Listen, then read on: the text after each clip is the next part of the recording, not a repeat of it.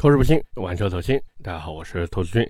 今天这期节目，我们来聊问界的 M9 这台车，最近也是出预售价了，这官方定的不低啊，定价在五十到六十万之间。兄弟们，五十到六十万呀，一台问界现在竟然卖这个价格了。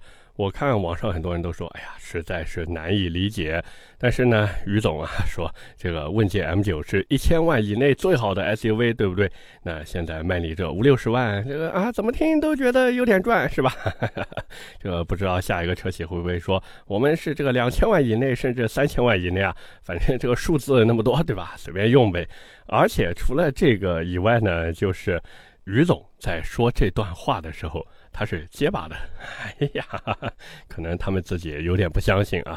但是不管怎么说呢，今天我们还是来聊一聊这台车，毕竟这个热度确实高啊，这车热度真的非常非常的高。同时呢，也有很多朋友都在问说：“哎呀，兔子，你到底怎么看这台问界 M9？它是不是也像之前的那个问界 M7 一样是换壳呢？”那么在今天的节目里面呢，我都会说到，好吧？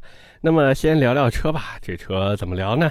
我觉得其实各位看一台车，就把网上写的软文给它翻译成人话，然后呢，你就能大概了解到这台车到底是什么样子的了。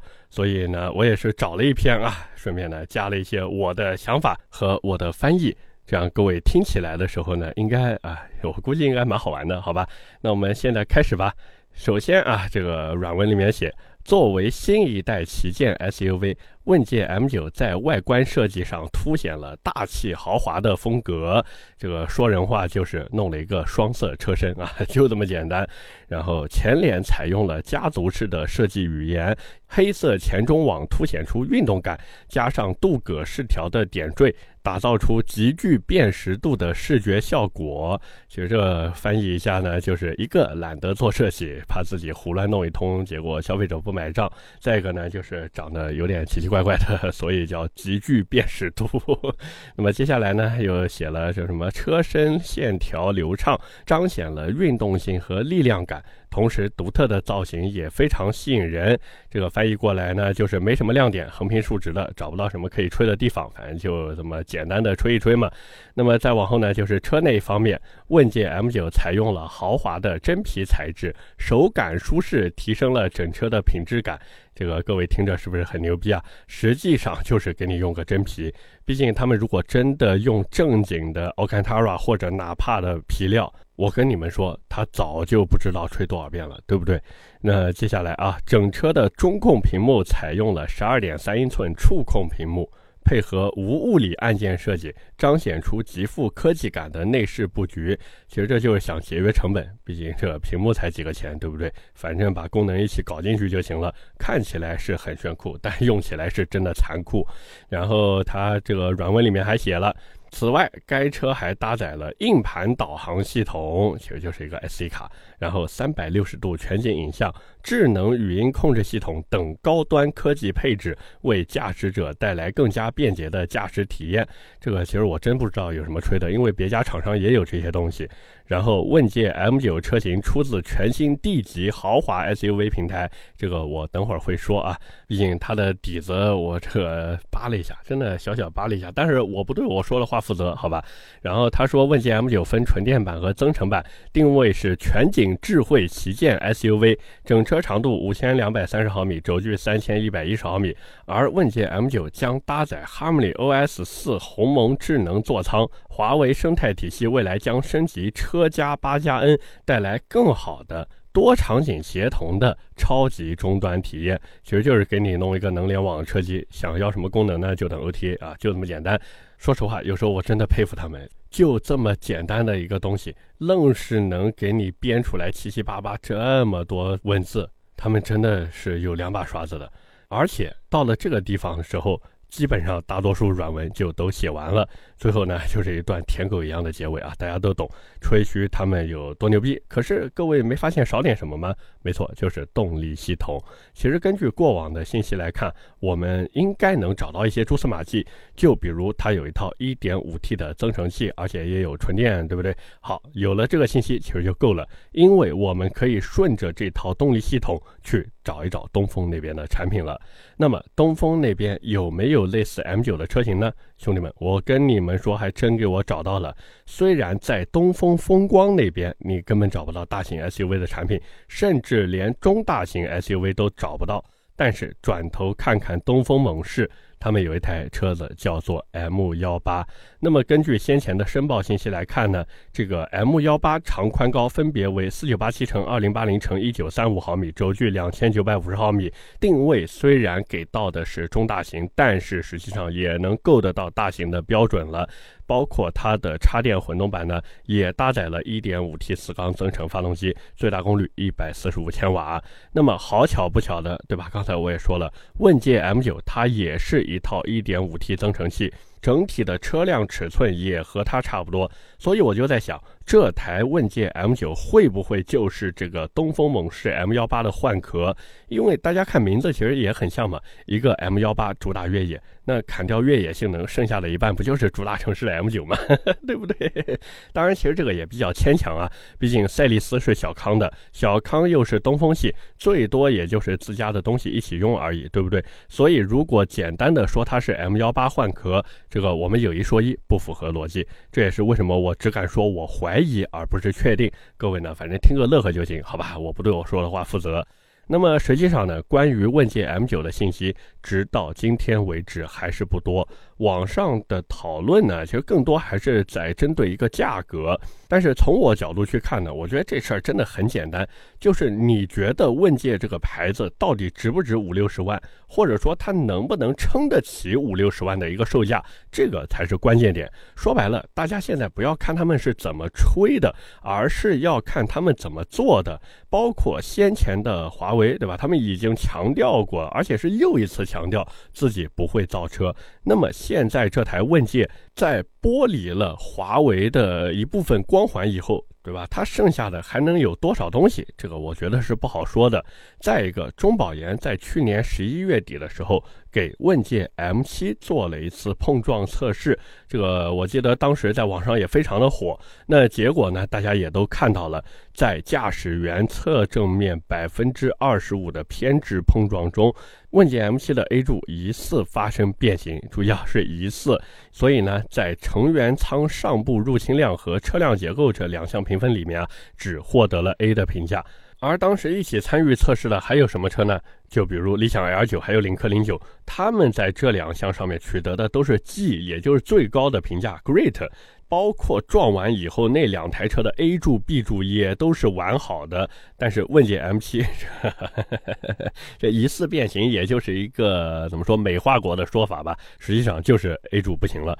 可能有人会说，哎，不对，兔子，这个理想 L9 和那个领克零九，对吧？他们的价格都不低。好，那我再说一台车，定价只有问界 M7 一半的长安 UNI-K。在这两个项目上也获得了 G 的评价。要知道，之前长安 UNI-K 过个交叉轴都能把车子干变形啊，结果呢，碰撞成绩比 M7 还要好，这简直就是离谱。而且这个信息说明什么？说明离开赛力斯的加持以后，问界都不知道还能不能做出好东西。哪怕说做点正经东西也行啊，对不对？但是他们可能真的做不出来，并且除了这个以外呢？我觉得这次碰撞就再一次证实了问界 M7 真的是东风风光 i-7 的魔改升级版，并且还是没改好的那一种。因为一方面它的外形设计你能看到很多东风风光 i-7 的影子，那另一个 就是它的质量，对吧？大家也都知道了，说白了它就是一个精装修以后的烂尾楼，就这么简单。那么现在再看这一台新的 M9，它的外形是改到位了，可是里子呢？不好意思，谁都不知道。所以，假如各位真的想买 M9 这台车的话，聊到这边，我真的是想劝大家三思而后行。毕竟还是那句话嘛，不要看他们是怎么说的，而是要看他们怎么做的。就算你真的喜欢这台车，也等它参加完中保研的碰撞测试以后再说。毕竟买完车到最后，你还是要上路开的。就算你不去撞别人，你也要防止别人撞你，对不对？更何况从我自己的角度去看。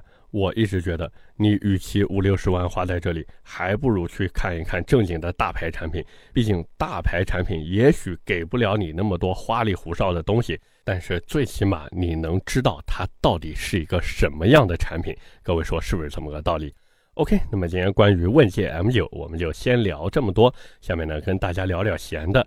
那么闲的呢，第一个啊，是我终于接到商业合作了，兄弟们不容易啊。干了这么多年，终于有合作了。虽然说这个费用很低啊，但也是见到回报了嘛，对不对？这个什么合作呢？也是跟各位汇报一下，节目软值只发喜马拉雅平台。这个合作是哪边给的呢？是同仁堂啊，就做药的那个同仁堂。呃，对方呢也是提出说，能不能在这个月的二十三号发布这个软植？所以呢，我们下周一的那一期，我想着要不然提到这个周日更新好不好？其实人家需求很简单，就是在开头口播一下他们的那个口号啊。所以我呢也是觉得就没必要再专门做一期节目了，咱们呢就还是像我刚才说的，把周一的节目提到周日更新，好不好？只是在这边呢也是恳请各位多多互动一下，然后把咱们的这个播放量刷起来啊！真的是好不容易来个商业合作，哎呀不容易不容易。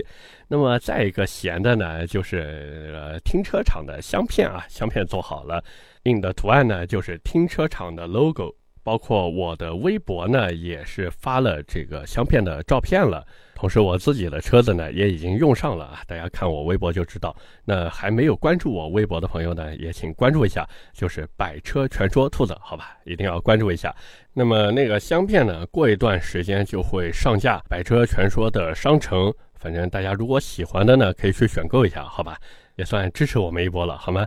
那么除了这两个事情以外呢，其实还有一个闲的，就是骑自行车。兄弟们，为什么要聊这个呢？主要是因为周三中午的时候呀，我老婆和她的好闺蜜呢一起约着在我们公司附近有一个商场，然后他们呢在里面有一家店吃饭。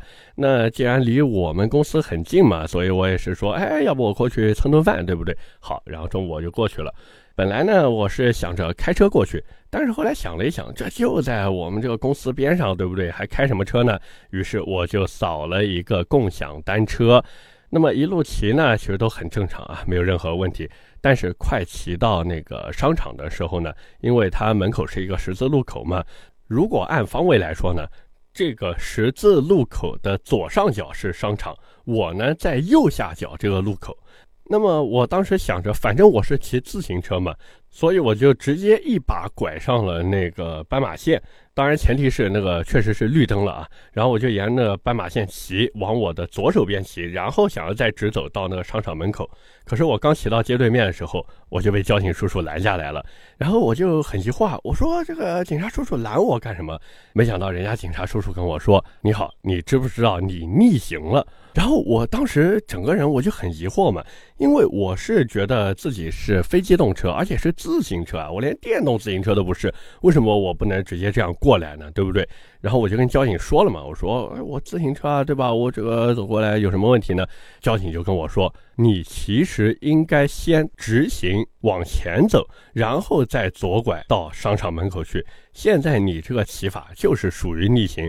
我听完以后呢，我就明白了啊，原来他说的是这个自行车，因为是靠右行的嘛，所以在过道斜对角的时候需要走一个逆时针，绕一个圈。但是我呢是按顺时针这么去走的，所以呢就算逆行了。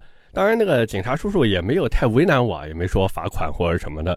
他呢就让我是下车把车子推着走啊，推着走就不算这个骑自行车了，就算行人了，可以那么走了。所以这个也算是跟大家分享一下吧。就是我也不知道在别的地方是不是这个样子的，就一个十字路口，你必须这个按逆时针这么拐到斜对角去，不然的话就算逆行。我真的不知道这个是不是全国各地都这个样子。反正礼拜三中午的时候，我就碰到这件事情，在这边呢也是跟大家分享一下。就以后骑自行车出门的时候呢，一定要留心啊，要多注意，千万不要违反交通规则，好吗？OK，那么今天闲聊的呢就先扯这么多，下面是我们的留言互动环节。那么上期节目呢，我们聊的是上海车展。第一条留言来自静心丸子，他说：“伊兰特 N 这次确定是要在国内上市了，而且这次上海车展很有诚意的是改款伊兰特 N 的全球首发，这个把车带来确实是有诚意的。但是这个现场的安保工作和规定嘛，反正我是没看出来什么诚意，因为只要你不是他们邀请的媒体。”不好意思，你根本就不能去他展台上面体验这台车，甚至靠近一点就会被保安驱赶走。当然，这个保安也是这个执行公务嘛，所以很正常。可是这个制定这个安保条例的领导。他们到底是怎么想的？我不知道，所以给人的感受呢，就觉得哇，现在直到今天为止还是非常的傲慢，这个体验感真的非常差，非常差。而这也就导致不少媒体因为没有受到邀请，但是又想报道这台车，最后呢就被拒之门外。那么可想而知的是，后续这台车它的这个口碑和宣传什么的，我觉得不好做，不好做啊。下条留言来自戴戴 R A U L。他说：“今天忘记给小电驴充电了，下班路上没电了，现在一边推着车一边听兔子的节目，还有两公里就到家了。哎呀，两公里很近了，很近了，对不对？”而且你推的还是电动自行车，你又不是推摩托车，甚至是汽车，对不对？所以这个还好还好啊，加油吧，好吧。不过我在录这期音频的时候，这对吧？你肯定早就到家了嘛。所以呢，也是以这条留言提醒一下各位，出门之前一定要把电瓶车的电给充好，不然的话就要一直推着走了，好吧？最后一条留言来自文三山，他说：“普通人第一次逛车展需要注意些什么呢？”其实我觉得注意的真的不多，就带好吃的喝的，还有充电宝就可以了。因为之前我记得是一七年的时候啊，对，就是一七年的时候，我在一七年的时候呢去过一次上海车展，然后也是在那一次的上海车展，我种草了长安逸动 R 那台车，兄弟们，结果到了今天二零二三年的上海车展。六年过去了，长安逸动 R 到现在也没有出来，真的是，哎呀，我都不好说他们了。当然，这个扯偏了，扯偏了。回到这个普通人逛车展注意点呢，其实就是我刚才说的，吃的呢稍微带一点，也不用带太多，因为场馆里面呢也有地方给你吃饭。带喝的呢，主要就是因为现场那个水价格会稍微贵那么一点点。你如果说觉得，哎呀，我这个难得逛一次车展，对吧？那花点钱就花点钱，那行，对吧？你可以不用带水，但是你要是觉得说精打细算过日子，那还是要自己把水带好。最后呢，就是带好充电宝，因为现场真的没地方充电，所以一定要带好。然后你如果还要再拍来拍去的，比方说拍拍这个车子，拍拍那个车子，那你这个手机电量真的掉的非常非常的快，所以一定要带好充电宝。至于其他的呢，其实就如果你是开车去的话呢，那你也不用担心交通问题。可是，如果你是打车去的话，兄弟们，这个千万不要等车站结束了再走啊！一定要提前一段时间离场，最好就是事先呢，你预约好一台网约车，然后准时准点过来接你，不然到时候真的打车非常困难，好吗？OK，那么以上就是我们今天这期节目的全部内容了，也是感谢各位的收听和陪伴。我的节目会在每周一和每周四更新，点赞、评论、转发是对我最大的支持。各位如果还有什么想听的车或者想聊的话题，也欢迎在下方评论区留言。当然，大家也不要忘记关注我的微博“百车全说兔子”。另外呢，如果有月票的话，也是麻烦各位该投就投了，好不好？在这边也是先谢过各位了。那我们下期节目接着聊，拜了个拜。